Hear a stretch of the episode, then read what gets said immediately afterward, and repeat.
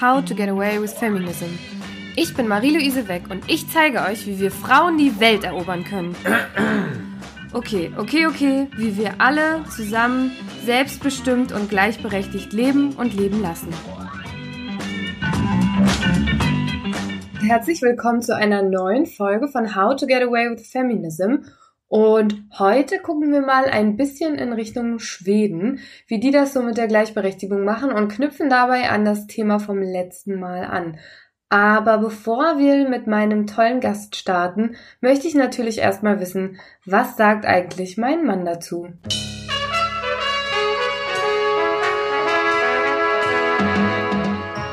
Hallo Jonas. Hallo. Du kennst das Spiel. Welche drei Wörter hast du dir von dieser Folge mitgenommen? Ich habe heute keine drei Wörter, sondern eine Feststellung. Und zwar, dass Thomas jetzt Christian heißt. Mm. Und wer genau jetzt Thomas ist und wer dann irgendwie Christian und warum die ihre Namen getauscht haben, das bleibt abzuwarten. Was hat dich denn erstaunt, beziehungsweise was ist dir besonders im Gedächtnis geblieben noch von der Folge? Das sind im Großen und Ganzen zwei Aspekte. Ich persönlich mag zwar eigentlich keine Pauschalisierung, aber einerseits kann man feststellen, dass Deutschland oder wir Deutschen vielleicht mal ein bisschen über den Tellerrand blicken sollten und vielleicht uns andere Länder anschauen, gucken, andere Kulturen, wie die das machen, insbesondere auch hinsichtlich äh, der Gleichberechtigung und uns da vielleicht einiges abschauen können. Und der zweite Aspekt ist, ähm, dass gerade jetzt auf die deutschen börsengelisteten Unternehmen betreffend, die großen Unternehmen in vielerlei Hinsicht weiter sind, was Gleichberechtigung betrifft und nicht die kleineren, jüngeren Unternehmen, bei denen man das vielleicht eher erwartet hätte. Ja, also so das Thema auch Start-up oder auch kleine Familienunternehmen, da denkt man, die haben es leichter, etwas zu verändern, aber da werden wir eines Besseren belehrt. Dann wollen wir die Leute nicht warten lassen und ganz viel Spaß mit der neuen Folge. Heute habe ich Wiebke Ankersen als Gast. Dr. Wiebke Ankersen wurde in Hamburg geboren und hat als Skandinavistin 20 Jahre für schwedische Organisationen in Deutschland gearbeitet, zuletzt als Presseattaché an der schwedischen Botschaft. Im Jahr 2016 übernahm sie gemeinsam mit Christian Berg die Geschäftsführung der Albright Stiftung, die sie bis heute innehat. Die vom schwedischen Unternehmer Sven Hackströmer gegründete Albright Stiftung setzt sich für mehr Frauen und Vielfalt in den Führungspositionen der Wirtschaft ein. Wiebke Ankersen sagt über ihre Arbeit, in unseren digitalen Kanälen gehen wir gegen die mangelnde Veränderungsbereitschaft in den Unternehmen an, die noch immer von männlichen, mittelalten, westdeutschen Wirtschaftswissenschaftlern dominiert sind. Was Diversity in Führungspositionen betrifft, ist Deutschland ein Entwicklungsland und Albright versteht sich hier als Entwicklungshelfer. Ihr Vorbild ist die schwedische Schriftstellerin Astrid Lindgren, da diese ihrer Meinung nach in ihrem Leben konsequent Verantwortung übernommen hat. Astrid Lindgren hat mit der Erschaffung der Figuren Pippi Langstrumpf und Carlsson vom Dach die Kinderbuchwelt revolutioniert und als alleinstehende Mutter in den 40er Jahren Verantwortung übernommen, für sich und für die, die das nicht selbst können. Kinder und Tiere. Mit diesem Vorbild zeigt Wiebke Ankersen einmal mehr, dass ihr Beruf Berufung ist. Herzlich willkommen, Wiebke. Vielen Dank, Marie-Louise. Wie schön, dass es geklappt hat. Und wir nehmen heute auch remote auf. Dass der Grund, warum wir uns jetzt auch ein bisschen verspätet sehen, ist immer noch diese blöde Pandemie. Mhm. Und deswegen denke ich, ist remote auch die sicherere Variante. Wir haben gerade beide beschlossen, wir werden uns nicht sehen. In anderen Remote-Aufnahmen habe ich jetzt schon nebenbei Zoom laufen gehabt. Äh, aber wir haben gedacht, beim Hörer kommt ja auch nur der Ton an und du hattest die richtige Einstellung, dass das doch nur verwirrt. Pippi Langstrumpf ist dein Vorbild, fand ich total cool. Äh, ich hoffe, das stimmt noch. Ja, gar nicht Pippi Langstrumpf, sondern ihre Schöpferin eigentlich. Die Stimmt, Astrid Lindgren. Astrid Lindgren. Ähm, die hat, ich weiß nicht, es ist ja auch in Deutschland, ich glaube, letztes oder vorletztes Jahr der Film über ihr Leben erschienen. Ähm, die hat ein ungewöhnliches Leben gehabt. Man, man liest ja, man, wir alle kennen ja diese, diese unbeschwerten, äh, Bullabü ist ja sprichwörtlich geworden, diese unbeschwerten Erzählungen aus der schwedischen, aus, vom schwedischen Land sozusagen. Ähm, aber ihr Leben war sehr viel dramatischer, sehr viel schwieriger. Die ist mit 17 schwanger geworden von ihrem Chef ähm, bei der Zeitung, Ach. hat sich entschlossen, ihn deshalb nicht zu heiraten, sondern das selber durchzustehen, für dieses Kind Verantwortung zu übernehmen und ihr Leben selber zu gestalten und ähm, ist unheimlich stark gewesen immer und hat sich immer eingesetzt für das, was sie für richtig gehalten hat. Und damit ist sie ein absolutes Vorbild tatsächlich. Ich habe nicht so viele Vorbilder eigentlich, aber sie ist wirklich, sie ist wirklich eins. Krass, dass sie das, dass sie von ihrem Chef schwanger geworden ist, wusste ich nicht. Mhm. Das ähm, ja, ist auf jeden Fall sehr stark, was sie dann damit alles auf die Beine gestellt hat in ihrem Leben. Ja, ich glaube, sie hat sich dann so ein bisschen zurückgeschrieben in die Idylle ihrer eigenen Kindheit. Ne? Sie ist da mhm. selber auf, also als, als Kind eines Bauern groß geworden auf dem Land in Südschweden und wurde da jäh rausgerissen aus dieser Idylle durch diese Verantwortung, die mit der Schwangerschaft dann da auf sie zukam. Und äh, ich glaube, dieses, diese, diese Geschichten, die sie dann erfunden hat, haben sie, haben sie immer wieder in diese glückliche Kindheit zurückgetragen, sozusagen. Mhm. Ja, verständlich. Und ja, auch eine typische, was man ja so lernt, dieses sich seinen schönen Ort schaffen. Auch so bei genau. Meditation genau. und Entspannungsübungen und ähnlichem. Genau. Und wenn wir von Gleichstellung reden und Frauen, ähm, auch eine Geschichte natürlich, die, äh, die auch da äh, ziemlich typisch ist. Ne? Da ist ähm, einem Paar, also sie war schon sehr verliebt in ihren Chef, etwas passiert, sie ist schwanger geworden. Mhm. Und wer trägt die Verantwortung? Natürlich die Frau. Die hat ja, dieses ja. Kind, die muss dieses Kind gebären, die muss irgendwie ihr Leben äh, da, da drumherum gestalten. Der Mann muss es nicht zwangsläufig. Und so war ja. das damals auch. Ja, das stimmt. Das ist leider heute an einigen Stellen immer noch so. Und äh, ja, ich habe es so verstanden, dass sein Job oder ja, dein, ich weiß gar nicht, wie das ähm, in der Albright Stiftung ist, die, wenn man als Geschäftsführerin berufen ist, äh, das ist Vollzeit, oder? Ja, natürlich. Ja. Das ist rund um die Uhr. Ja, mehr als Vollvollzeit wahrscheinlich. Ja, ich kann euch, das ist ganz schwer zu beziffern. Ich habe ja auch drei Töchter. Ähm, mhm. Ich glaube, ich habe so ein klassisches, wenn man immer so von Work-Life-Balance spricht, äh, ein Work-Life-Blending. Ich arbeite, ja. wenn ich kann. Ähm, mhm. Und ich kümmere mich, gehe zu den äh, Konzerten, zum Geigenkonzert oder zu den Theateraufführungen oder was auch immer anliegt am Nachmittag, äh, wenn ich ja. es kann und räume dafür die Zeit dann frei und sitze dann dafür abends nochmal am Schreibtisch oder bereite irgendwas vor. Also das geht, das geht so hin und her. Den ganzen Tag geht ineinander, greift ineinander und funktioniert erstaunlich gut. Ja, also du fühlst dich dabei auch nicht so an einigen Stellen, dass du gar keine Zeit mehr für dich hast? Naja, das ist die Frage. Ähm, das ist ja mein Leben, mein Job. ich mache ja einen Job, der, der mich sehr glücklich macht, den ich ja. für wahnsinnig äh, wichtig und sinnvoll halte. Genau dasselbe gilt für meine Kinder. Es ist ja nicht so, dass das beides nicht mein Leben wäre. Und ich glaube, das ist so ein bisschen auch der, eine Art Idealzustand, ne? dass der, die Arbeit nicht etwas ist, was per se einfach nur erledigt werden muss, sondern wenn einem die Arbeit, die macht auch nicht immer und durchgehend nur Spaß, aber wenn mhm. sie einem sehr wichtig ist persönlich, dann trennt man sie oder muss man sie eben auch nicht so zwangsläufig von, vom Leben trennen, sondern das fließt ja ineinander sozusagen. Insofern, ich lebe auch, wenn ich arbeite, ich lebe auch, wenn ich mit meinen Kindern zusammen bin. Ich lebe auch im Geigenkonzert. Ich lebe selbst, wenn mein Kind Geige übt. Das ist ein bisschen äh, anstrengender wahrscheinlich manchmal, als dann im Konzert. Aber. Ja, es ist, ich dachte, ich dachte, es wäre schlimmer. Ich, es ist gar nicht so schlimm. Okay, sehr gut. Vielleicht hast du auch ein sehr talentiertes Kind. Ja. Sehr schön. Ich habe ähm, deswegen auch die Ziele der Albright Stiftung so also ein bisschen auch mit diesem Sinnstiftenden verbunden, muss ich sagen. Ähm, ich habe mich ja informiert was die Stiftung macht. Und ich habe im Großen und Ganzen die Ziele so verstanden, dass ihr einmal Unternehmen unterstützt bei der Wissensvermittlung äh, für so chancengerechte Strukturen mit, diesem, mit dieser Form der Academy, die ihr anbietet. Mhm.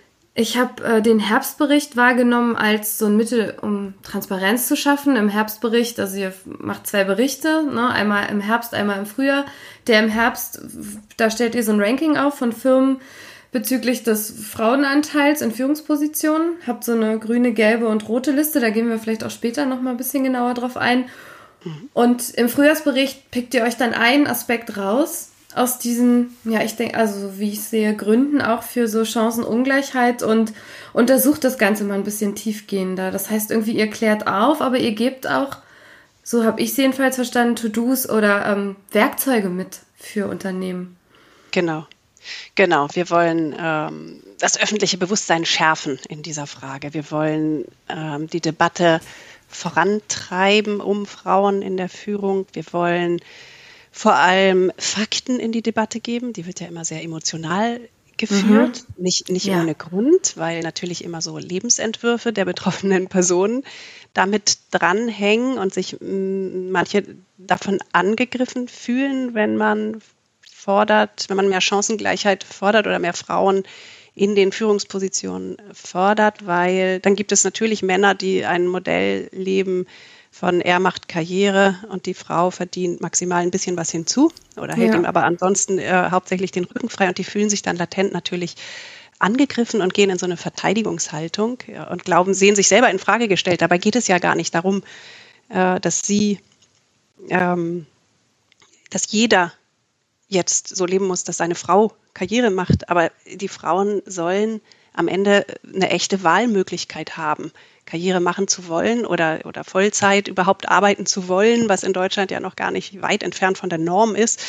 Ähm, da diese Chance besteht tatsächlich so für Frauen noch nicht gleichermaßen wie, wie für Männer. Oder sagen wir mal so, wir haben eine so starke Norm in Deutschland von diesem Modell, das ich gerade erwähnte. Ne? Er macht mhm. Karriere mhm. und sie verdient ein bisschen was hinzu. Das ist ja das vorherrschende Modell. Das ist das, was am wenigsten in Frage gestellt wird und wohin dann automatisch auch die allermeisten Leute streben, weil alles andere muss erklärt und verteidigt werden. Wenn eine Frau heute gar nicht arbeitet und Kinder hat, da muss ich das schon auch ein bisschen verteidigen.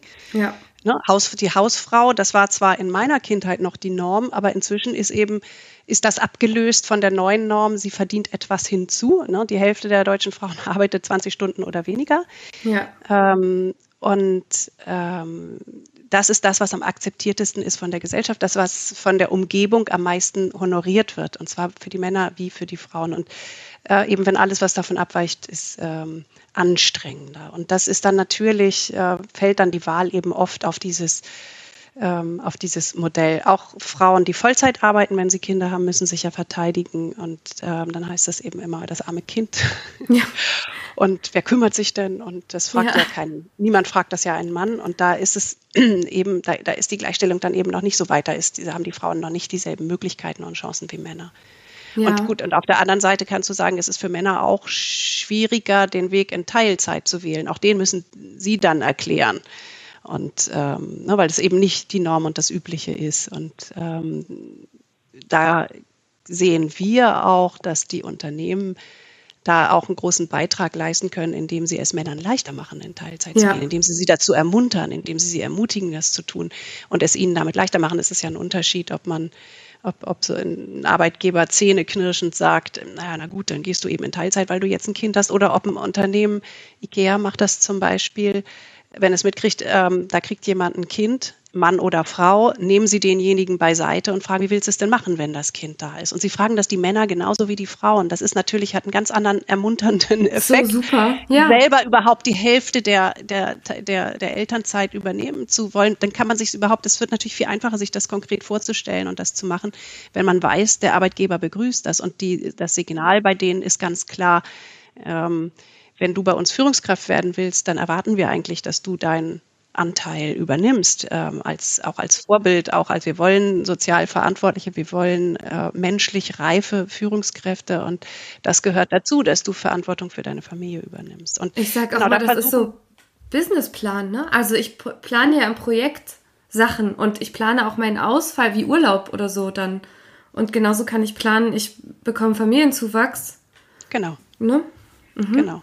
Und das ist natürlich, wir sehen, dass das tatsächlich wichtig wäre, dass wir dahin kommen, dass auch in den Unternehmen die Sicht auf Männer und Frauen sich angleicht oder die Erwartungen an Männern und Frauen sich angleicht, so dass man dahin kommt irgendwann, dass ein junger Mann um die 30 ein genauso in Anführungsstrichen riskanter Kandidat für eine mhm. Führungsposition äh, oder eine Beförderung ist ja. wie eine Frau, weil man davon ausgehen muss, oh, der könnte Kinder bekommen wollen und dann wird er ja sicherlich ein halbes Jahr mindestens ausfallen. Das ist, wenn, ja. das, wenn man das bei dem Mann genauso mitdenkt wie bei der Frau, wenn wir da angekommen sind, dann haben wir, glaube ich, sehr viel erreicht.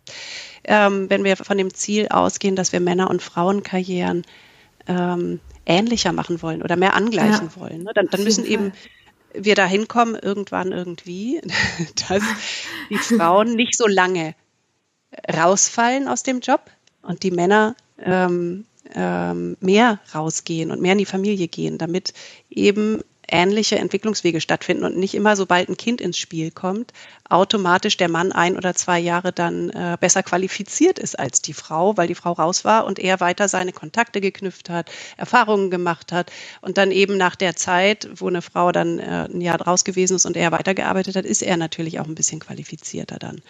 Und äh, das kann man, da hat ein Unternehmen schon auch Einfluss drauf, dass ähm, da Anreize zu setzen und äh, zu ermuntern. Und ja. das passiert noch sehr wenig. Wie, wie kamst du darauf, dass du, dass das dein Beruf ist, also Geschäftsführerin der Albright Stiftung, das, mhm. ich höre ja so raus, irgendwie ein Ziel, wirklich ja die Ungleichheit anzugehen. Und äh, ich habe jetzt zum Beispiel eine 18-jährige Praktikantin äh, bei mir. Ich arbeite ja in der IT-Sicherheit und äh, die sagt zum Beispiel, sie möchte in der Hausverwaltung arbeiten. So, das ist ein Job, ja, den kennt man. Ne? Aber mhm. wann bist du drauf gekommen, äh, dass du gesagt hast, ich möchte auf jeden Fall irgendwie in der Gleichberechtigung tätig werden und zwar ja auch in so einer Stiftung? Das habe ich nie geplant, wie das so ist im Leben. Ja, du hast ja eingangs gesagt, ich war äh, Presseattaché in der schwedischen Botschaft und habe eben lange da im schwedischen Außenministerium gearbeitet. Und das Hauptinteresse der Journalisten war tatsächlich immer, warum ist Schweden so viel weiter, was, was Gleichstellung und Männer und Frauen das Verhältnis betrifft? Was, was machen die anders und was könnte Deutschland sich da vielleicht abgucken? Das war wirklich, ähm, das war, das war das Hauptinteresse und damit habe ich sehr viel gearbeitet dann die letzten Jahre haben wir Frauen in der Wirtschaft, ähm, Sexismus in der Werbung. Ähm, dann gab es die, die heiße Debatte um ähm, Prostitution, verbieten oder nicht. Und in Schweden, Schweden hat ein ganz anderes Modell als in Deutschland. Ähm, da ist Prostitution für die Prostituierten straffrei, aber die Freier, also Sexkauf wird bestraft. Man versucht also die Nachfrage auszutrocknen, damit Frauen gar nicht erst in die Lage kommen, äh, das anbieten zu müssen, sozusagen. Und, und ähm, ein ganz anderes Modell haben wir unheimlich viel darüber diskutiert. Und ähm, da das fiel zeitgleich zusammen mit, dass ich meine drei Kinder schon bekommen hatte und mir privat, im privaten Umfeld also ich wurde immer sensibler für das Thema sozusagen. Es war nicht, das war nicht immer so, sondern das ist, glaube ich, ich glaube, es geht vielen so, dass wenn sie die Kinder bekommen haben, da geht die Schere bei den Lebensläufen von Männern und Frauen dann so unheimlich auseinander. Und ich glaube, da wird vielen Frauen auch erst klar, dass, äh, dass es eben nicht, bis dahin hatte ich keine Benachteiligung irgendwie irgendwo für mich persönlich ähm, erfahren, aber da gingen mir plötzlich die Augen auf, als irgendwie auch meine fünfte oder sechste Freundin nach dem zweiten Kind dann irgendwo in Teilzeit oder geringer Teilzeit arbeitete, während ihr und, und auf die Karriere ihres Mannes gesetzt hat dann. Und jeder mit einer anderen Begründung, ne? irgendwie, ich habe ja mehr Geduld als er oder mit den Kindern oder äh, mir ist das einfach wichtiger oder ihm ist einfach sein Job so wichtig oder was auch immer. Es war immer so, immer anders begründet, aber unterm Strich haben alle die gleiche Entscheidung gefällt, nämlich ich arbeite mal ganz wenig, mache das so nebenher und kümmere mich hauptsächlich um die Kinder und er macht seine Karriere. Und da dachte ich, nee, das stimmt was nicht. Das ist eine Struktur. Das ist nicht, das ist nicht, jeder findet irgendwie seinen individuellen Grund. Aber es gibt doch einen sehr starken gesellschaftlichen und das ist diese gesellschaftliche Erwartungshaltung, die ich eingangs ähm, erwähnt habe, ähm, die alle dann in dieses Modell ploppen lassen, weil es das Einfachste ist, das Bequemste, das Natürliche, das so. Und da, das, da gingen mir die Augen so ein bisschen auf, wo ich dachte, hm, also selbst meine, selbst meine Freundin, die viel begabter ist als ihr Mann. eigentlich, ja. die auch noch beide den gleichen Job gemacht haben ja. und trotzdem ist ja. es er, der, der jetzt äh, die nächste, die nächste Karrierestufe genommen hat und sie ist bei den Kindern. Und ähm, da, das wurde mir klar. Gleichzeitig habe ich mich eben äh, im Job immer mehr damit beschäftigt und äh, dann gab es einfach die historische Gelegenheit, dass wir unseren den Stifter kennengelernt haben, den Sven Hagströmer, äh, im Job. Also der saß, ich hatte einen Panel organisiert zusammen mit meinem Kollegen Christian. Ich bin ja im Übrigen, das muss ich jetzt an dieser Stelle dann auch erwähnen, nicht alleine Geschäftsführerin der Stiftung. Ich mache das ja zusammen mit meinem mit Christian Kollegen Berg, Christian genau. Berg. Wir sind ja. eine Doppelspitze, Mann, Frau, ganz wichtig. Wir leben natürlich, was wir predigen. Ähm, 50-50 an der Spitze und das ist auch ein total tolles Modell. Dieses, cool. ähm, diese geteilte Führung, ich, für mich ist das ähm, ideal. Ich, ich mag das sehr. Habe ich noch nie und erlebt. Ne, das und es funktioniert, funktioniert, auch sehr gut. Gerade cool. bei unserem ja. Thema funktioniert es gut. Wir sind ein Mann und eine Frau, äh, Wirtschaftswissenschaftler und, äh, und Geisteswissenschaftler. Und wir, wir decken irgendwie, also wir ergänzen uns sehr gut und ähm, auch in der Kommunikation ähm, funktioniert das in der Regel sehr, sehr gut äh, mit, mit dem Gegenüber. Einer von uns beiden äh, findet immer den Draht oder die Chemie mit dem, mit dem Gesprächspartner. Ähm, aber um das noch kurz abzuschließen, wir hatten den Stifter ähm, auf dem Panel, ähm, eine Veranstaltung zu, zum Thema Frauen in der Wirtschaft und ähm, hinterher kamen dann die, ähm, die Frauenorganisationen aus dem Publikum nach vorne und sagten, Herr Hagström, also jemand wie Sie, den bräuchten wir auch in Deutschland. Und dann war das Samenkorn im Unternehmerhirn gesät sozusagen und er fuhr zurück nach Schweden und hatte so diesen ersten Expansionsgedanken und gedacht, okay, da ist so viel zu tun in Deutschland und ja gut, vielleicht könnten wir ja ähm, international werden. Und hat dann äh, Christian und mich gefragt, ob wir das für sinnvoll halten. Und wir haben ganz kurz recherchiert, geguckt und dachten, ja, absolut. Und dann war das wirklich nur noch ein Schritt zu sagen, oder dann hat er gefragt, ob wir das machen wollen. Und ähm, also Christian und ich waren damals schon Kollegen in der Botschaft und dann äh, haben wir sofort Ja gesagt, weil das einfach dieser Schritt von dem, wir hatten uns mit dem Thema so viel beschäftigt, haben gesehen, was zu tun ist und wie viel zu tun ist und dann diesen Schritt zu machen, jetzt auch aktiv sich dann dafür einsetzen zu können, dass es schneller geht, das war einfach zu gut, um nicht, äh, um nicht sofort Ja zu sagen. Ja, hilft, glaube ich, auch gegen diese, also ich weiß nicht, ob du das auch manchmal verspürst, diese ich nenne es wirklich Wut. Also ich habe das manchmal auch bei Freundinnen, dieses, wenn man merkt, dass so eine Struktur existiert und man das Gefühl hat, keiner bemerkt es. Also mhm. alle leben danach und ne, und man kann was erreichen, was tun. Ja.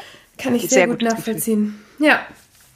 Also nun, eure Führung, äh, eure Führung sage ich schon, eure Stiftung beschäftigt sich mit der ungleichen Verteilung wirklich von Führungspositionen. Ne? Also mhm. wir reden von, von Vorstand und von Aufsichtsrat, glaube ich.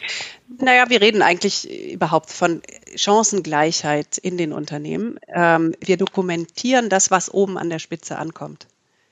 Ähm, denn da sehen wir eine Pyramide in den Unternehmen, was den Anteil von Frauen auf den unterschiedlichen Hierarchieebenen betrifft. Mit jeder Hierarchieebene ähm, ist der Frau, sinkt der Frauenanteil und du hast dann immer so einen Eisberg oder so eine, so eine, so eine ja, eine Pyramide trifft es eigentlich am besten. Und ähm, wir dokumentieren, was kommt eigentlich noch ganz oben an. Und es ist uns aber wichtig, natürlich, ähm, darauf aufmerksam zu machen, warum in der Pipeline, wie man immer so schön sagt, mit Frauen nach oben, ähm, warum das so eine sogenannte Leaky Pipeline, wo eben die Frauen dann verloren gehen, äh, warum sie denn leckt, diese, diese, diese Pipeline und was sind denn eigentlich die Mechanismen, die dazu führen, dass die Frauen da verschwinden. Und ähm, das passiert da eigentlich und da versuchen wir darauf aufmerksam zu machen, damit man dagegen angehen kann.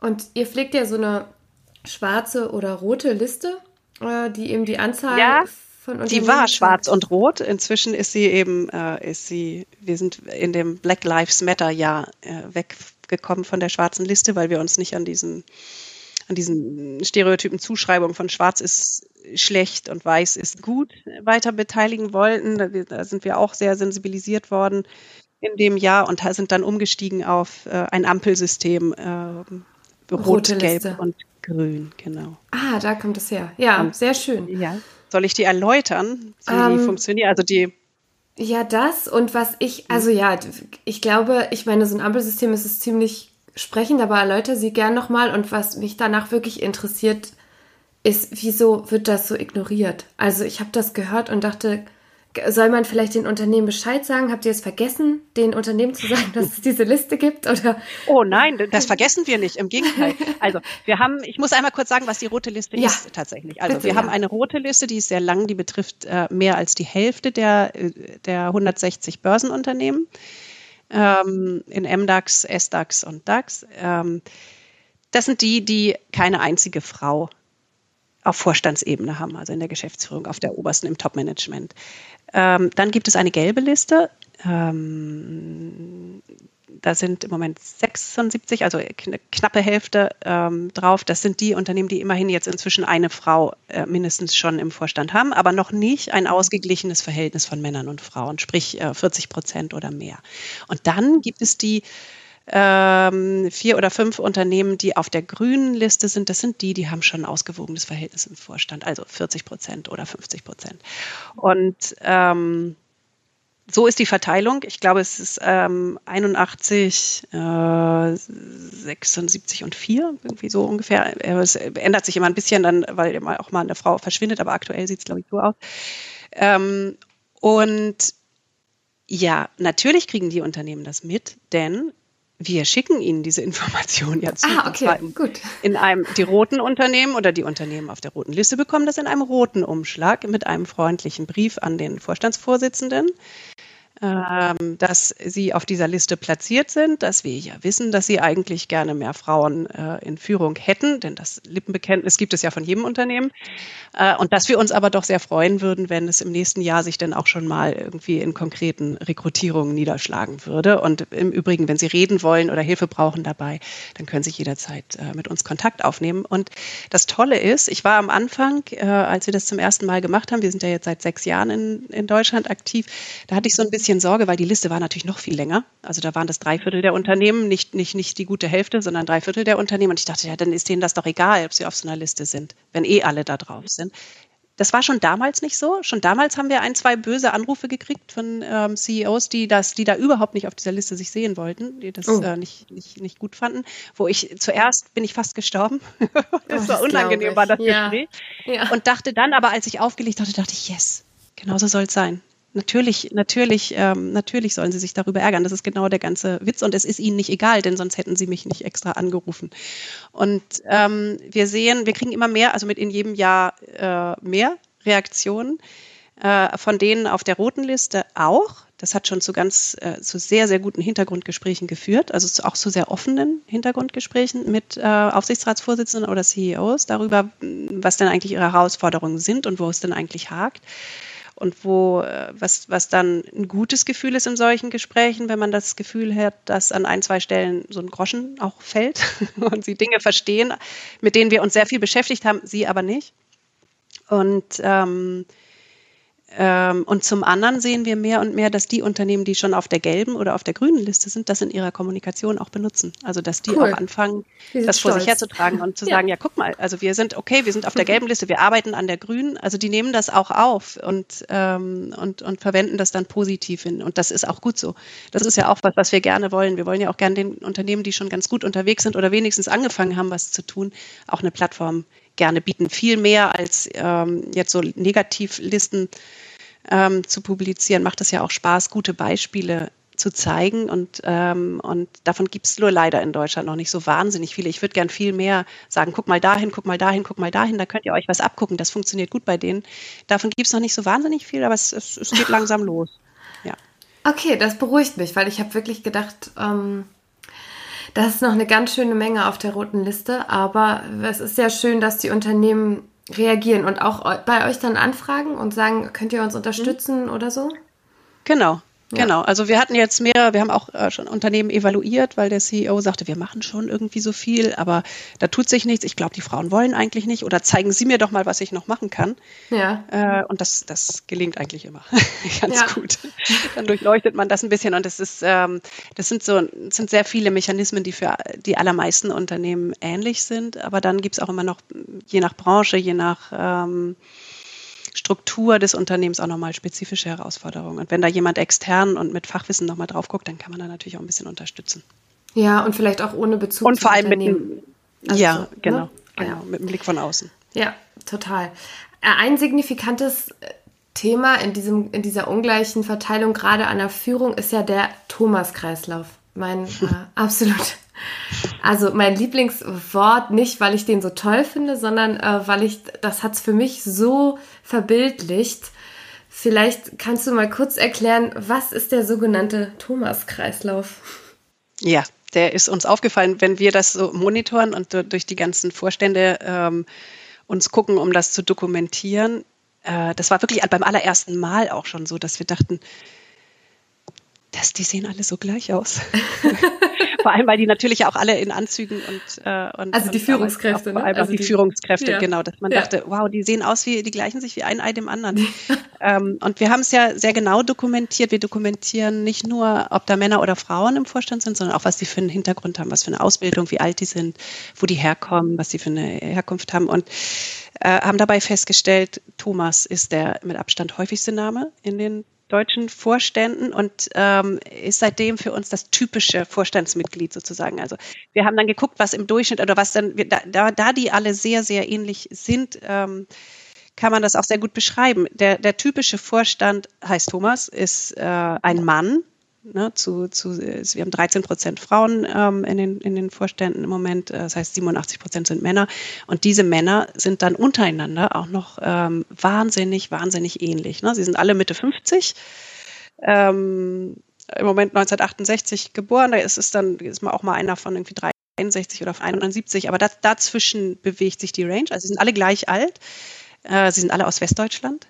Ähm, sie sind sehr westdeutsch. Die Ostdeutschen kommen genauso wie die Frauen, kommen genauso wie Migranten da oben überhaupt nicht an. Und sie sind Wirtschaftswissenschaftler oder vielleicht noch Ingenieur. Also äh, die Hälfte, etwas mehr als die Hälfte der, der Vorstände sind Wirtschaftswissenschaftler, ein Viertel ungefähr sind Ingenieure. Also da ist, was den Hintergrund sowohl Alter als auch Herkunft als auch Ausbildung ähm, betrifft, überhaupt keine Variation. Und das ist klar, die sind natürlich, die sind im richtigen Alter für so einen Job, ne? die sind geeignet, aber sie sind ja nicht die einzigen, die geeignet sind. Es ist so. wie so eine Freundeklicke. Ähm, so, man hat sich so es ist eine sehr, sehr enge Schablone, die da bei der Rekrutierung ja. angewendet wird. Und das ist natürlich auch teilweise, die sind, also ne, ein Mann ist nicht per se besser qualifiziert als eine Frau durch die Geburt da, da sein. Und wir haben seit, seit, seit ähm, zehn Jahren inzwischen mehr weibliche BWL-Absolventen als männliche. Und auch davor war es schon nah dran, äh, aber es ist, vor zehn Jahren ist es gekippt und jetzt sind es eben mehr, nicht nur halb halb, sondern sogar mehr Frauen, die da einen Abschluss machen. Und die starten auch in den Unternehmen, die kommen aber nicht oben an, weil sie nicht ausgewählt werden, sondern Thomas rekrutiert oder umgibt sich eben am liebsten mit weiteren, mit etwas jüngeren Kopien von sich selbst. Das ist so ein psychologischer Mechanismus, den auch jeder von uns kennt, der eine Mannschaft zusammenstellen muss. Man instinktiv greift man nach jemandem, der so ähnlich ist wie man selber. Ähm, das ist geschmeidig, das ist angenehm. Ähm, man braucht da weiß man, was man, man erwartet. versteht sich. Man weiß, was man kriegt, man weiß, was man mhm. zu erwarten hat. Ein Stück weit weiß man auch, wie man denjenigen ähm, zu handeln hat. Und, und so, wenn man, wenn man nicht, ähm, wenn man da sozusagen keinen Störfaktor einbaut, dann wird sich dieser Kreislauf, dass eben Thomas sich immer wieder an der Spitze reproduziert, so weiterlaufen. Das ist das, was bisher passiert ist. Und ähm, das, was dazu geführt hat, dass die Vorstände so wahnsinnig homogen sind und dass da eben keine Frauen, keine Deutschen mit ausländischen Wurzeln, und das ist ja immerhin auch ein Viertel der Bevölkerung in Deutschland, da ankommt im Grunde. Ja, da frage ich mich natürlich gerade als Frau, was kann ich machen? Also soll ich mich umbenennen? Muss ich mich anziehen wie Thomas? Soll ich, muss ich genau, nenn dich Thomas oder Michael. Genau, Thomas ja. oder Michael. Ich ziehe mir einen Anzug an und äh, ja, verhalte mich, weiß gar nicht. Bitte, bitte nicht. Ja, ähm, das, das, das, würde ja dem Ganzen auch keine Vielfalt, äh, diese Mimikrie, die führt ja nicht zu mehr Vielfalt, sondern zu noch mehr von dem Gleichen. Ähm, ja, also was, was musst du tun? Alle müssen was tun dafür, dass da mehr Frauen oben ankommen. Jeder in dem Bereich, auf den er Einfluss hat. Ähm, da sehe ich tatsächlich vor allem die Unternehmen und die Politik in der Pflicht, ähm, gerechte Verhältnisse, gerechte Strukturen zu schaffen, in denen Frauen die gleichen Chancen bekommen wie Männer. Natürlich kannst du als Frau selber auch was beitragen. Aber äh, da, die Frauen, würde ich sagen, sind noch das, das schwächste Glied in diesem, in diesem System sozusagen. An den Schalthebeln sitzen die Männer. Ja. Ne? Also die, die haben, egal, also sie sind, die, die, die haben die größte Macht, etwas zu verändern. Das heißt, die müssen etwas tun. Die Frauen selber können sich nicht am eigenen Schopf sozusagen daraus ziehen. Ähm, das schaffen sie nicht, sondern das System muss so geändert werden, dass Frauen nachhaltig tatsächlich auch über alle Hierarchieebenen nach oben kommen können. Aber was du als Frau, natürlich kannst du als Frau auch was tun. Du kannst ähm, erst Ja sagen, dann nachdenken, wenn dir eine Führungsposition angeboten wird. Wir ja. sehen, dass, dass, Frauen, dass Frauen häufiger zögern oder erstmal Nein sagen, ähm, weil sie, äh, das ist auch sehr schön dokumentiert, ähm, statistisch gesehen selbstkritischer sind als Männer sich eher in, in Frage stellen und eher sagen, ah, ich kann doch nicht 100 Prozent von dem, was da beschrieben wird, während der Mann eben schon bei wesentlich weniger äh, Punkten, die auf ihn zutreffen, sofort sagt, ja klar, packe ich, mache ich, äh, sagt ja. Also da, da könnten Frauen auch einfach schneller ja sagen. Es war auch bei meinem Job, als ich diese Geschäftsführung hier übernommen habe, ist, die ist genau auf dem Weg nämlich zustande gekommen, dass ich äh, dem, wir haben dem Stifter damals, äh, der wollte, der sagte, erzählt doch mal, wie ihr euch vorstellen könntet, dass das in Deutschland, äh, wie, wie so eine Stiftung in Deutschland funktionieren könnte. Und Christian und ich waren dann in Stockholm und haben ihm das erzählt. Und wir waren noch gar nicht fertig mit der Präsentation. Da stand er plötzlich auf, streckte die Hand über den Tisch und sagte, ja, das machen wir. Und ich war so überrumpelt, weil ich dachte, ich kam aus dem Ministerium, ewige Verankerungsprozesse ja. und so. Und ich dachte, da kommen doch drei Meetings, bevor wir da an diesem Punkt sind. Und plötzlich stand er da als Gremien. Unternehmer.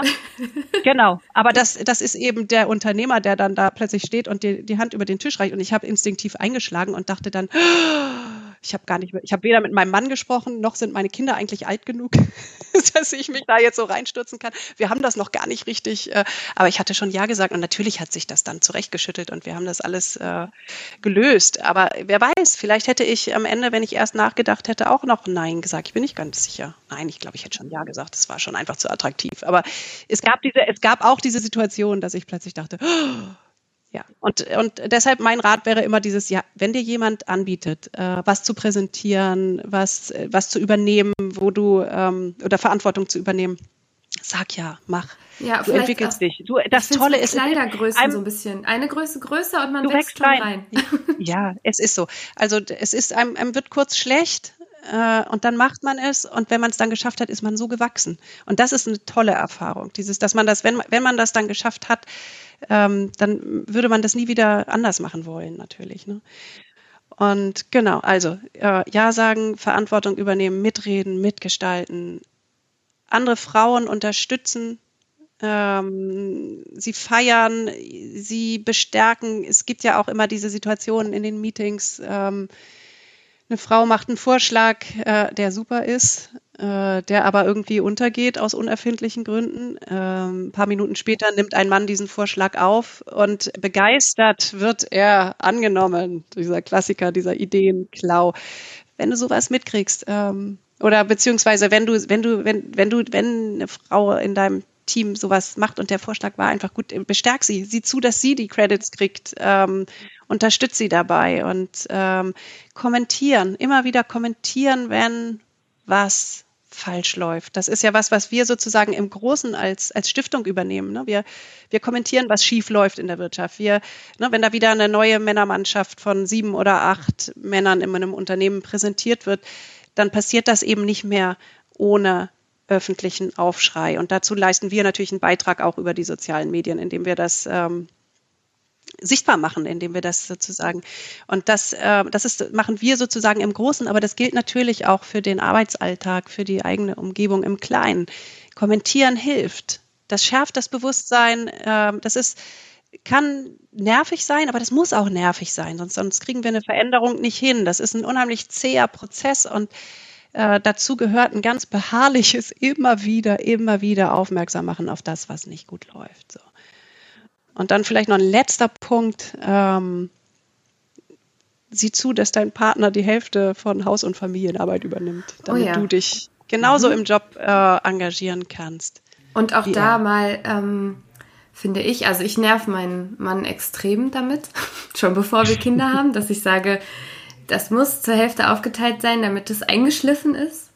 Mhm. Äh, damit es einfach funktioniert, sollten wir irgendwann auch eine Familie gründen, ja äh, dass das passt. Und da gibt es auch oft Streit und das auch mal auszuhalten, dass der andere genervt ja. ist. Ja, also mhm. man eckt an, wenn man äh, Sachen abgibt, finde ich. Also, oder ja, ja wenn man Jede, Entscheidungen ja. durchsetzt. Eben, wenn du nicht, wie ich sagte, wenn du nicht dem Modell folgst, was das verbreitete ist oder das, was du in deiner Kindheit erlebt hast oder so, ne? Weil wo ja. man dann, was man so automatisch erstmal wiederholt. Also alles, ja. was sozusagen, ja, was Veränderung, was anders ist, ist immer ein bisschen mit Anstrengung. Ja, verbunden. wenn dann bei Familiengeburtstag alle sagen, oh, hier könnte man mal wieder Staub wischen und dann immer die Frau angucken und ich mir denke, ja, könnte man. Ja, ja. genau. Ja. Mhm.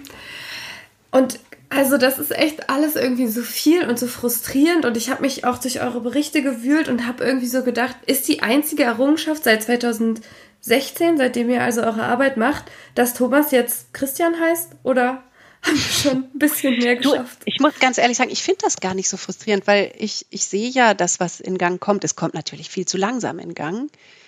Ähm, und es könnte alles viel, viel schneller gehen und man ist natürlich ein bisschen ungeduldig. Aber das ist auch, andererseits ist es eben auch, äh, ja, kann man, muss man sagen, ein historischer Prozess, in dem wir uns da äh, befinden. Gut, okay, es, es geht in Deutschland langsamer als in anderen Ländern. Das, das macht es natürlich dann doch wieder ein bisschen, weil man sieht, dass es auch schneller gehen könnte natürlich. Ähm, aber ich sehe ja eben auch dadurch, dass ich den Blick in andere Länder habe, äh, dass es schneller gehen kann und dass es möglich ist, das zu erreichen. Und das ist es natürlich auch, was mich antreibt, dass ich dann, ähm, ich weiß, das geht besser. Also arbeite ich dran und schmeiß alles rein und, und, und versuche so viel wie möglich zu erreichen.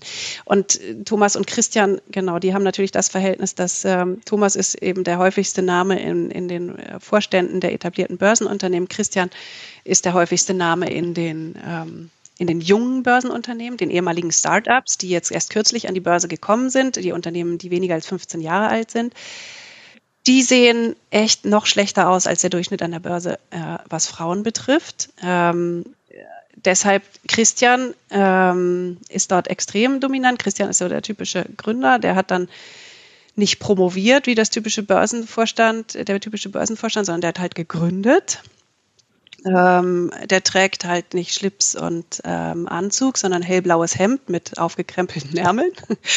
äh, wenn die sich präsentieren auf der Webseite, die sind so optisch, optisch ein bisschen anders und ein ganz klein, ganz klein bisschen eben auch in den Entscheidungen. Ne? Sie, sie promovieren nicht mehr, sondern sie gründen halt ein Unternehmen.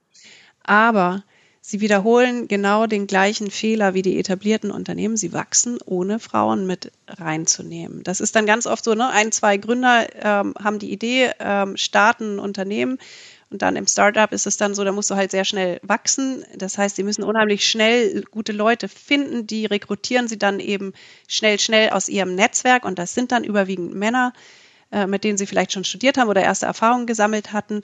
Äh, und da wird überhaupt nicht strategisch, das hat einfach keine Priorität. Die, die rekrutieren nicht strategisch, die versuchen sich nicht möglichst vielfältig aufzustellen oder so. Und das ist natürlich ein Fehler.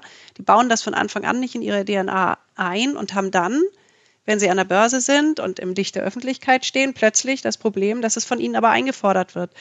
Und, äh, und sie brauchen sie tatsächlich auch. Und das setzt sich ja auch immer mehr durch, dieses Bewusstsein, dass Frauen, also dass diese gemischte Führung die bessere Wirtschaftsform ähm, ist und und ähm, die erfolgreicheren Unternehmen generiert. Und die müssen das dann unheimlich mühsam, müssen sie an Ressourcen aufwenden, um das nachträglich zu implementieren und durchzusetzen und die Unternehmenskultur umzuändern und die Strukturen zu ändern, damit da Frauen reinkommen. Und das ist ähm, die, diese jungen Unternehmen, die wiederholen den gleichen Fehler. Die, die lernen jetzt schmerzhaft und müssen das eben im Nachhinein ähm, im Nachhinein Strukturen einziehen und, und, und Ressourcen aufwenden, um Frauen fürs Unternehmen zu gewinnen, um da überhaupt Diversität dann durchzusetzen, anstatt das von Anfang an natürlich in ihre DNA mit einzubauen. Aber was sich natürlich geändert hat, und das sehe ich auch eben in den letzten sechs Jahren, in denen wir hier aktiv gewesen sind. Am Anfang waren es noch mehr Thomasse als Frauen in den Vorständen. Dann waren es mehr Thomasse und Michaels, wenn man die beiden zusammengenommen hat, zusammengezählt hat als Frauen. Inzwischen brauchen sie schon Stefan, um die Frauen aufzuwiegen in den Vorständen. Das heißt, es langsam, aber sicher kommt da was in Gang. Wir haben jetzt endlich zwei Frauen an der Spitze von DAX-Unternehmen. Also das ist auch noch nicht toll. Zwei von 40 ist wenig, aber wir hatten auch vor einem Jahr noch gar keine. Und äh, es gibt jetzt schon mehrere DAX-Unternehmen mit drei Frauen im Vorstand, also wo ein substanzieller Anteil tatsächlich an Frauen gegangen ist. Also da, da, da passiert bei manchen Unternehmen inzwischen schon sehr viel. Es ist, da ist was in Gang gekommen und wir sehen vor allem, und das macht mir besonders Mut, weil das ist ähm, tatsächlich die Grundvoraussetzung dafür, dass sich nachhaltig äh, und dauerhaft was ändert. Das Bewusstsein in der Bevölkerung wächst. Das ist ja das, woran wir auch vor allem arbeiten in den sozialen Medien. Ne? Also der Druck aus der Öffentlichkeit wächst, wie schon früher bei der Nachhaltigkeit. Das haben die Unternehmen ja auch nicht ähm, aus Altruismus oder weil es ihnen selber so wichtig war, ähm, umgesetzt, dass sie alle nachhaltiger wirtschaften und das auch ähm, dokumentieren, sondern das war ja auch aus der Öffentlichkeit gefordert. und das sehen wir, das passiert jetzt auch bei der Chancengleichheit und bei Diversität. Also das, das sind Dinge, die müssen eingefordert werden und das wird zunehmend eingefordert, sowohl von den Mitarbeitenden als auch von den Kunden. Da hat es einen Bewusstseinszuwachs ähm, gegeben in Deutschland, der bisher gefehlt hatte. Ne? Wenn wir ins Ausland geguckt haben, in die Länder, die viel weiter sind als Deutschland, USA oder Skandinavien, ähm, dann war es vor allem das der große Unterschied, dass es da einfach schon eine gesellschaftliche Debatte darüber gegeben hat oder ein viel größeres gesellschaftliches Bewusstsein dafür gegeben hat, dass da was nicht stimmt, wenn da immer nur so Teams von äh, fünf, sechs, sieben Männern an der Spitze stehen. Ja. Ja, du brauchst den Druck von außen und deswegen auch, wie du gesagt hast, ne, die Veränderung in der Politik. Natürlich gibt ja immer die Stimmen, äh, ja, nur weil das dann äh, von außen festgelegt wird, wo sollen die Frauen denn herkommen? Mhm. Äh, nur dann wird eine Frau rekrutiert äh, und eigentlich nur damit eine Frau an der Spitze ist. Aber wir brauchen auch einfach diesen Druck, damit auch mal auf die Frauen aufmerksam, also dass man mhm. auf die mhm. Frauen aufmerksam wird, die ja da sind, ja, die es ja auch können genau. und äh, was ja auch zeigt, also die Unternehmen, die jetzt nachgerüstet haben und auf der grünen Liste sind, sind nicht insolvent gegangen. Meistens geht es ihnen sehr viel besser als mhm. davor. Das heißt, es schadet nicht, die Frauen mitbestimmen zu lassen. Ich habe mich dabei auch so ein bisschen gefragt, äh, was braucht auch ein Unternehmen, um attraktiv zu sein für eine Frau, für eine Vorstandsposition? Also ich habe immer so ein bisschen das Gefühl, ja, äh, Frauen sind auch, also du brauchst ja auch irgendwas, damit du angesprochen wirst als Frau für eine Vorstandsposition. Also wenn ich mir jetzt vorstelle, ich komme da in so einen in so einen Raum nur mit schwarzen, äh, mit Männern im schwarzen Anzug oder im dunkelblauen Anzug oder so äh, gibt, habt ihr irgendwas gemerkt, so, wo es Frauen am attraktivsten finden im Vorstand? Ja, ich glaube, das ist ziemlich deutlich. Ähm, das sind die großen DAX-Unternehmen, die 40 großen Konzerne. Da ist das Bewusstsein am größten. Die suchen, die rekrutieren gerade die meisten Frauen. Äh, es waren fast 40 Prozent der Neubesetzungen im letzten Jahr waren Frauen. Also die sind richtig am, da passiert richtig was bei den, bei den Großen. Ähm, die sind mit Abstand am weitesten bei dem Thema. Ähm, und das sind natürlich, das sagen wir auch immer gerne, wenn eine Frau guckt, wo gehe ich denn hin, wo, wo, wo will ich denn, äh, wo, wo finde ich denn faire Chancen vor? Natürlich sind, also guck an die Spitze auch, auch deshalb dokumentieren wir ja die Vorstände. Ne? Guck, was oben ankommt, ob auch jemand anders als Thomas da eine faire Chance findet. Und du siehst, natürlich, wenn du, wenn du, wenn du ein Unternehmen hast wie, keine Ahnung, Daimler oder die Telekom, die haben beide schon drei Frauen oder die Allianz. Ähm, dann ähm, die Wahrscheinlichkeit, dass du faire Bedingungen davor findest, dass die schon geübt sind mit Diversität sozusagen, ist natürlich viel, viel größer in einem Unternehmen, wo du schon mehrere Frauen an der Spitze siehst. Ne? Das ist ein ganz anderes Bewusstsein, das ist ein anderer Ton, ähm, das ist, sind andere Prioritäten. Und ähm, deshalb, ich würde immer raten, guck, guck was äh, an der Spitze des Unternehmens ist und, und trifft deine Entscheidung auch ein Stück mhm. weit danach. Und wie, also die kleineren und mittleren, meinst du, die ziehen dann nach, also die erben das? Du, da gibt es, da gibt es ja durchaus auch Beispiele, gute Beispiele. Also es sind ja nicht nur, also es gibt, es gibt auch kleine und mittlere Unternehmen mit mit vielen Frauen. So ist es nicht. Aber äh, wenn du wenn du fragst, welche Gruppe von Unternehmen sind denn die attraktivsten, dann ist, ist das wirklich tatsächlich die die großen äh, DAX-Unternehmen. Okay, ja. Und äh, dann gibt es ja so diese Zielgrößen, ne, die sich die Unternehmen jetzt auch gesetzt haben. Also äh, wie viele, wie viele Frauen wollen sie äh, in der Führung haben? Ich glaube im Vorstand mhm. oder im Aufsichtsrat, oder? Ist diese Zielgröße? Mm, ja, für die, das gilt für den Vorstand, also fürs aktive Management, für, okay. für die Vorstände mhm. und für die beiden Ebenen darunter okay. müssen sich die unter. Sie sind gesetzlich verpflichtet, sich ähm, die Ziele äh, zu kommunizieren, also welchen, welchen Führungs-, äh, welchen Frauenanteil sie anstreben. Und äh, ja, genau, bei den DAX-Unternehmen zum Beispiel sind es nur noch zwei, die diese Zielgröße, die die Zielgröße null, die es ja auch gibt, das gibt ähm, also anstreben. Also ja, das gibt es. Genau, es sind sogar gar nicht so wenig Unternehmen, ähm, die das dann schreiben. Die sagen dann, ja, wir möchten bis zum Jahr 2022 jetzt zum Beispiel ähm, einen Frauenanteil im Vorstand von 0 Prozent erreichen. Das steht dann Aber wirklich, das ist haarsträubend, das zu lesen. Die, die ja. veröffentlichen das in ihren Geschäftsberichten, weil sie gesetzlich gezwungen sind, ein Ziel zu äh, veröffentlichen. Und wenn sie nicht konkret planen, ähm, in diesem Zeitraum was zu verändern, dann schreiben die gerne mal null. Ja, und manchmal wird sogar auch noch eine Begründung hinterhergeschoben, äh, die dann mehr oder weniger haarsträubend auch sich lesen. Ähm, es ist uns nicht gelungen, in der Vergangenheit ähm, qualifizierte Frauen zu finden und wir gehen davon aus, dass das auch in absehbarer Zukunft so bleibt, hat ein Unternehmen mal geschrieben. Oh ja. Das haben wir ihnen, allerdings, das haben wir dann in den sozialen Medien nur so kommentarlos ja. veröffentlicht und das ist ihnen dann auch ein bisschen um die Ohren geflogen. Sehr ähm, Zu Recht. Weil, wie du so schön gesagt hast, die Frauen sind natürlich da, man muss sie auch sehen wollen. Ja. Ähm, das sind nur noch zwei und erstaunlicherweise, wir haben ja eben über die jüngeren Unternehmen geredet, Delivery Hero und HelloFresh, also so die jung dynamischen, von denen man das vielleicht eigentlich eher nicht so erwarten würde oder von denen man andere Ambitionen erwarten würde, aber äh, es ist, wie es ist. Mm, es passiert immer noch. Und, und das ähm, ist ja dann ähm, auch so eine self-fulfilling prophecy. Also ich setze mir null, weil ich sage, das ist überhaupt keine Priorität, ist mir egal.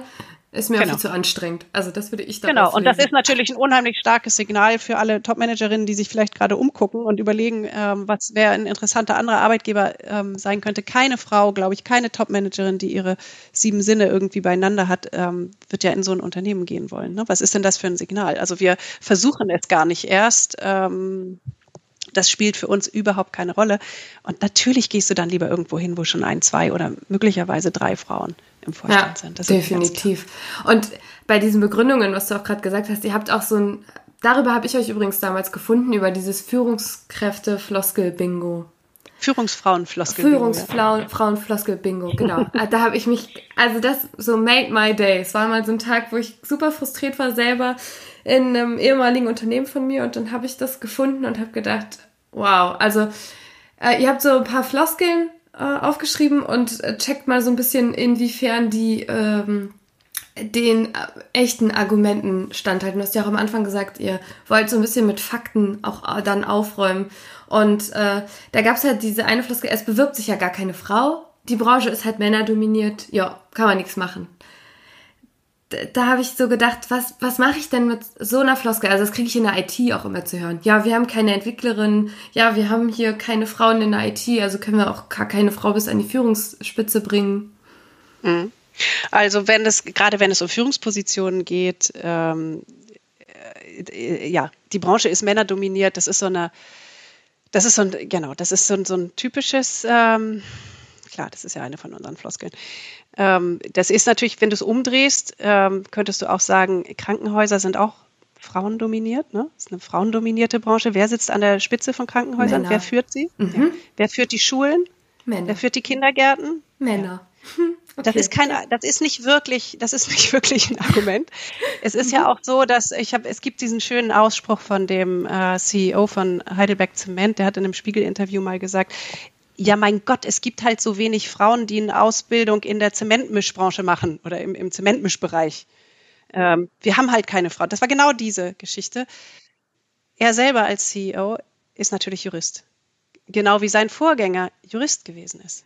Du brauchst nicht zwingend eine Ausbildung im Zementmischen, wenn du managen, managen und Prozesse strukturieren und managen sollst. Dann ähm, das ist kein valides Argument. Äh, es kann natürlich sein, man muss sich dann fragen, äh, warum bist du als Unternehmen, warum erscheinst du als Unternehmen Frauen nicht attraktiv? Das wäre dann die Frage, die man zurückfragen muss. Ne? Wenn, wenn er sagt, es bewirbt sich keine Frau.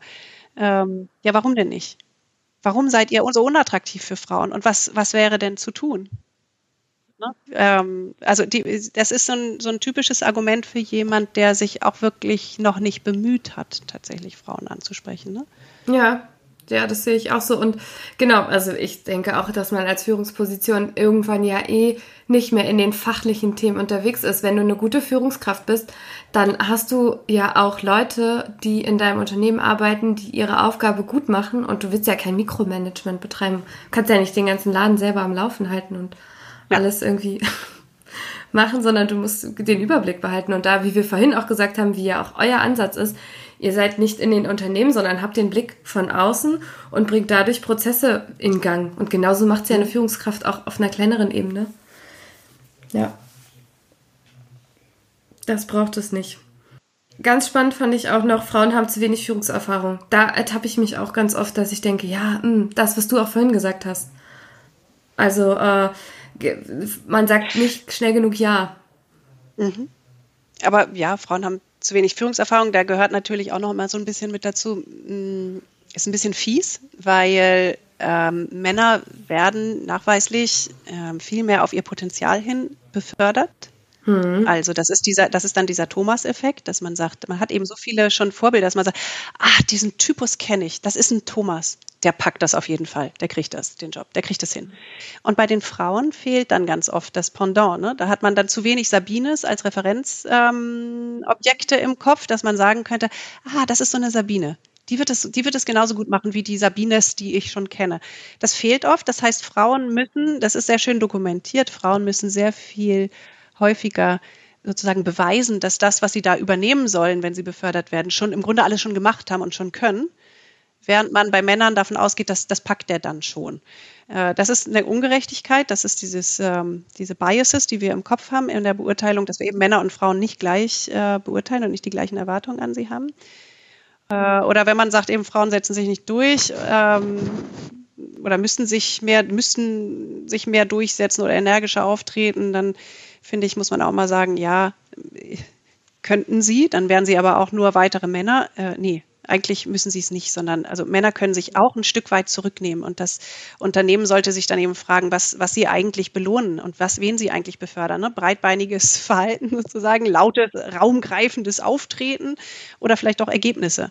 Äh, da muss man dann eben auch genau gucken, was man eigentlich honoriert. Das ist eine Kulturfrage und Frauen werden nachhaltig in dieser Kultur nur Führung übernehmen wollen, wenn sie nicht männliches Verhalten kopieren müssen, sondern so sein können, wie sie sind. Und das ist was, was ich dann auch in Schweden immer sehr schön sehe, da verändert sich die Kultur dann auch ein Stück weit. Christian sagt das auch immer sehr schön. Der ist ja auch ähm, Schwede und ist da groß geworden. Der sagt, auch äh, selbst unter Männern ist dieses breitbeinige Auftreten, ne, dieses, ähm, dieses laute, raumgreifende, diese ja. Art, die in Deutschland noch unheimlich akzeptiert ist bei Führungskräften. Total. Also auch mhm. so, so, eine, so eine Basta-Art, ja. die ist total verpönt. Das ist nicht, das gilt als unzivilisiert, als, ähm, als, als das, also ja, unzivilisiert trifft es am besten. Und er sagt eben auch, auch selbst unter Männern, also selbst in reinen Männergruppen ähm, ist das, ist das inzwischen so. Und das, das ist was, was sich verändert hat im Miteinander, ähm, seit sehr viel mehr Frauen überall mitgestalten und mitbestimmen. Da verändert sich der Ton, da verändern sich die Prioritäten so ein bisschen. Und was bei uns hier jetzt noch so als Gedöns abgetan wird und softe Themen, sind plötzlich ganz normale, relevante Themen. Ähm, wenn, wenn Frauen diese Entscheidungen mittreffen und das Ganze mitgestalten. Und das ist eben das, was mich auch ähm, so schön vorantreibt, dass ich sehe, wie gut das da schon funktioniert. Das ist auch alles noch nicht perfekt. Äh, aber wir sind halt schon ein paar Schritte weiter als wir in Deutschland und ich sehe, wo das hingehen kann. Ähm, du hast deine Sabine gefunden. Das weiter vorantreiben, ja. ja. Ja, ich glaube, das braucht man. Man braucht so ein, also du brauchst irgendwas, damit du nicht verzweifelst, ne? dass du siehst, es kann gehen. Das kann ich Genau, also da bin ich, ich bin ja. auch natürlich totale Optimistin, sonst würde ich das ja auch. Ist auch gut so. Könnte ich ja. den Job so gar nicht machen. Nee, genau, ja, das ist, ich glaube, das haben wir auch, also in Deutschland habe ich das Gefühl, ich weiß nicht, wie es in anderen Ländern ist, aber ich habe das Gefühl, wird gerne auch oft sehr negativ gedacht. Also ich habe es ähm, ja, oder man sieht immer so die Begrenzung, nicht die Chancen. Oder man sieht so, mhm. das ist, glaube ich, in der Grundhaltung sehe ich das bei den Skandinaviern und auch bei den angelsächsischen, in den angelsächischen Ländern, auch vor allem in den Unternehmen, so eine Grundhaltung von Veränderung ist erstmal auch eine Chance der Verbesserung. Ne? Und in Deutschland ist so Veränderung, huh, oh, Digitalisierung, ja. Globalisierung, äh, Diversität. Ja. Oh nein, alles total schwierige Sachen. Oh nee, da müssen wir irgendwie, also das wird so als als Bürde gesehen und nicht als Chance, sich weiterzuentwickeln und vielleicht alles noch besser ähm, werden zu lassen. Und ich glaube, da es wäre toll, wenn man da eine andere Grundhaltung entwickeln könnte, ähm, die so eine ja mögliche Veränderung tatsächlich als Chance begreift und, und dementsprechend daran arbeitet. Meinst du, wir können da über unseren Schatten springen oder brauchen wir echt noch? Also ich meine, wenn ich habe so mal durchgerechnet, brauchen wir, glaube ich, aus dem Stand aus eurem Bericht 2019 so noch 22 Jahre bis alle Vorstände ausgeglichen sind. Also ja, wir, wir haben noch mal nachgerechnet danach. Mhm. Also wir haben im letzten Herbst noch mal gerechnet und haben, haben einfach geguckt, okay, realistisch, wenn wir jetzt die letzten fünf Jahre angucken, da hatten wir gerade fünfjähriges Jubiläum und haben gesagt, okay, wenn wir das Tempo der letzten fünf Jahre nehmen, sonst ist es ja immer jährlich leichte Schwankungen.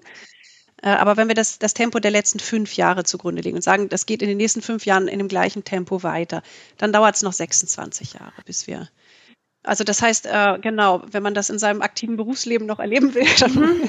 dann muss man jetzt äh, unter 40 sein auf jeden Fall. Und äh, ähm, sonst okay, wird das, das nichts mehr.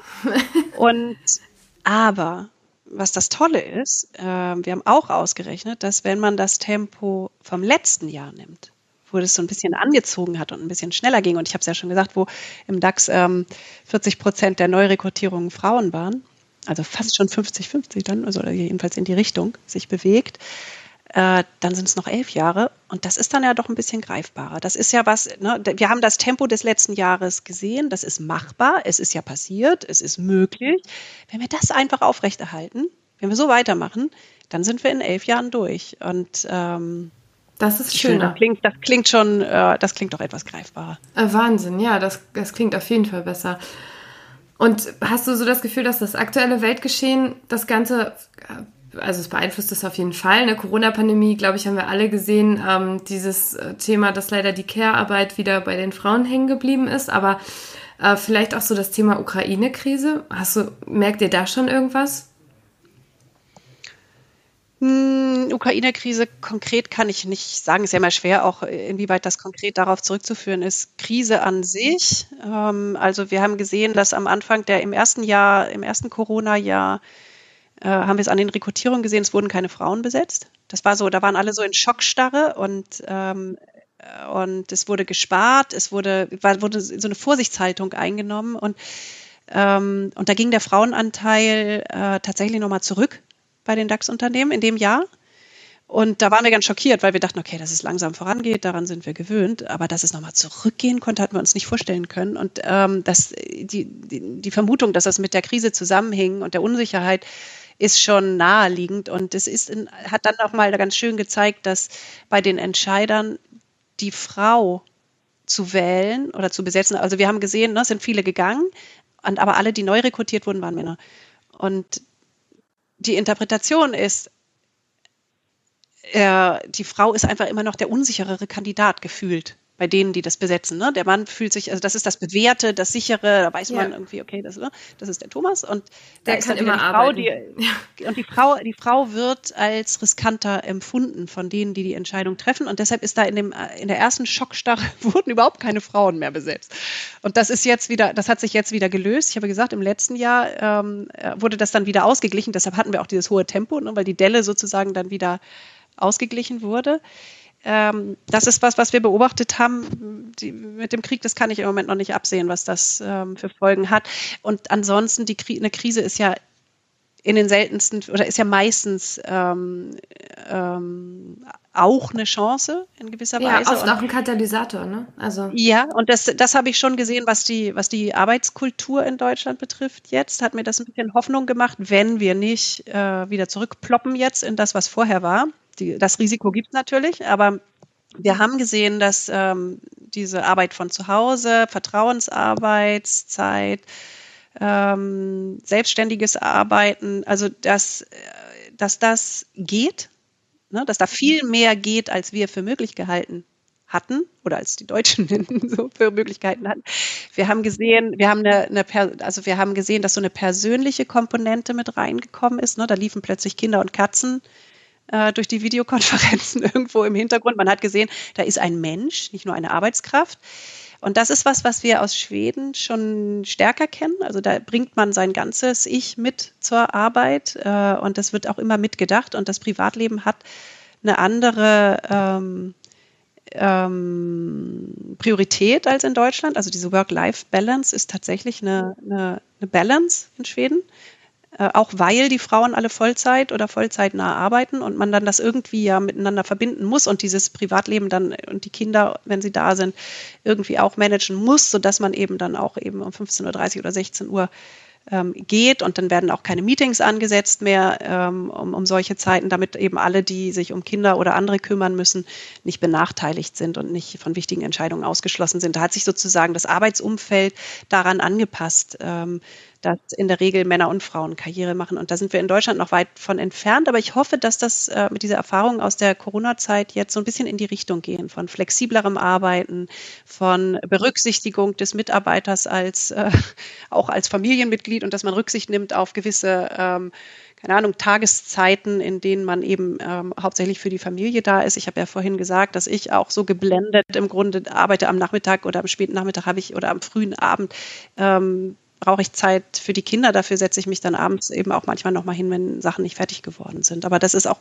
ähm, kein Problem. Es ist halt ein Geben und Nehmen sozusagen. Finde ich auch für die Arbeitskultur eigentlich ganz schön, dass du feste Meetingzeiten hast und äh, auch dieses, ich meine, wir haben ja auch immer diese Diskussion, dass wir einfach viel zu viele Meetings haben oft. Also so geht es mir auf jeden ja, Fall. Und ich genau. versuche gerade einzuführen, dass, es, dass ich feste Meetingzeitfenster habe und äh, alles da reinpassen muss und in der restlichen Zeit äh, dann eben auch Zeit zum Denken habe zum Beispiel. Und genauso, äh, ne, wenn man das, glaube ich, kommuniziert. Ähm, also ich habe zum Beispiel auch bei dir gesehen mit so Automails, oder? Ich glaube, du hattest eine Automail, als du im Urlaub warst. Und äh, fand ich total angenehm. Also nicht nur im Urlaub, sondern manche machen es ja auch, wenn sie eben gerade irgendwie ein konzentriertes Projekt zu Ende bringen müssen ne? und sagen, ich bin jetzt gerade nicht so für E-Mails erreichbar. Ich, ich glaube, das ist in Deutschland noch nicht so üblich. Aber vielleicht können wir uns da echt ein bisschen was abgucken bei anderen Ländern. Ich weiß nicht, ob es so länderabhängig ist, aber ich glaube schon ein bisschen. Hm, hast du noch irgendwas, was wir in Deutschland unbedingt von anderen Ländern lernen sollten, könnten? Nee, ich glaube, es wäre auf so einem, auf so einem größeren Level, was ich vorhin sagte, so, so eine, wenn man eine, an seiner, wenn, wenn du die deutsche Fehlerkultur ein bisschen äh, ändern könnten und vom bisschen weg vom Perfektionismus kämen und, und, und leichter Neues bereit wären, Neues auszuprobieren. Vieles habe ich immer das Gefühl, wird in deutschen Unternehmen gar nicht ausprobiert, weil es könnte ja schiefgehen. Also probiert man es gar nicht erst. Und da ist so ein bisschen so in den angelsächsischen und skandinavischen Ländern geht man da etwas leichter mit um und ran. Und, äh, und wenn es dann scheitert, dann justiert man eben ein bisschen. Und es ist sehr selten, dass es so katastrophal scheitert, dass äh, irgendwie äh, plötzlich alles kaputt ist in irgendeiner Form. Ja, wenn man ein gutes man kann ja Sachen ausprobieren hat. und Mhm. Genau. Ja. Und da, da, da noch eine Fehlerkultur zu entwickeln, dass man sagt, okay, man probiert Sachen aus und, und manche klappen auch nicht und das ist dann auch in Ordnung, dann hat man was gelernt, ähm, macht man es anders und äh, justiert. Wenn wir, wenn wir da noch eine, eine so eine an, etwas andere Grundhaltung entwickeln, ein bisschen spielerischer, ein bisschen leichter mit solchen Dingen umzugehen, dann glaube ich, würde uns das das Leben sehr viel leichter machen. Ja, das unterstreiche ich. Meine Vorletzte Frage ist an dich. Was machen wir, wenn wir alle Quoten und Ziele erreicht haben? Also gut, du hast gerade gesagt, äh, je nachdem, wie es läuft, äh, sind jetzt die alle über 40 sowieso damit beschäftigt, bis sie in Rente gehen. Aber ich könnte ja noch eine Chance haben. Äh, bin ich, muss ich mir da ein neues Hobby suchen? Also erstmal trinken wir Champagner, natürlich. Oh ja. erstmal feiern wir, wenn wir das ja. erreicht haben. Ähm, dann haben wir nämlich ein echt dickes Brett gebohrt, ähm, wirklich. Und äh, ja, und dann müssen wir uns um die, also wenn wir jetzt davon, wenn wir jetzt erstmal von, von der Frauenquote oder dem Ziel 50-50 auf der Ebene zu erreichen, dann kümmern wir uns spätestens oder eigentlich auch schon jetzt ähm, um die anderen Gruppen, die da durchs Raster gefallen sind bisher oder durchs Raster fallen, die Ostdeutschen, die Deutschen mit ausländischem Hintergrund. Ähm, da gibt es noch, es gibt, es gibt genug zu tun. Ja, okay, ich hätte so gedacht, dann kümmern wir uns um die Weltherrschaft.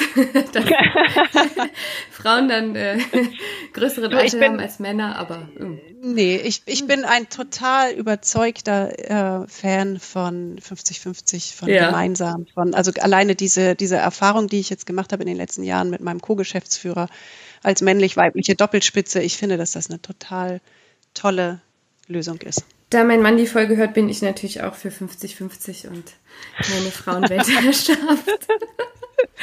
Nein, ganz im Ernst. Ich finde das, also ich äh, bin auch ein großer Fan, auch einfach, ich hoffe ja so ein bisschen, dass man es irgendwann nicht mehr am Geschlecht festmacht, sondern wirklich an Charaktereigenschaften, an. Das soll äh, natürlich das Ziel sein, dass das gar keine Rolle spielt. Ja, ja dass man einfach sagt, ich habe eine, vielleicht weiß ich nicht, eine extrovertierte, eine introvertierte Person, die zusammen ne, so das perfekte ja. Führungsduo ergeben oder so.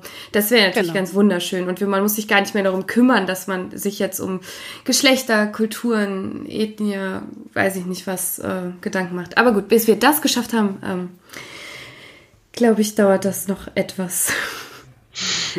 so, ich könnte noch Stunden mit dir weitersprechen. Das macht extrem viel Spaß, aber da du auch Verpflichtungen hast am Nachmittag und ich auch, kommen wir zur letzten Frage. Wie würdest du für dich Feminismus in einem Satz beschreiben? Feminismus äh, ist für mich die, die Arbeit daran, ähm, dass Frauen tatsächlich die gleichen Chancen bekommen wie Männer. Die gleichen Rechte haben sie, also in unser, genau, Punkt. Das ist ein ganz einfacher Satz, hinter dem sich, glaube ich, auch alle versammeln können. Ähm, nicht mehr, nicht weniger, das ist die Essenz. Ja. Toll. Wunderbar, vielen Dank, dass du da warst und mir echt viel mitgegeben hast. vielen Dank für das schöne Gespräch. Dankeschön und ich hoffe, wir begegnen uns nochmal. Ganz sicher. Da freue ich mich drauf. ich mich auch. Yeah, yeah, yeah, yeah.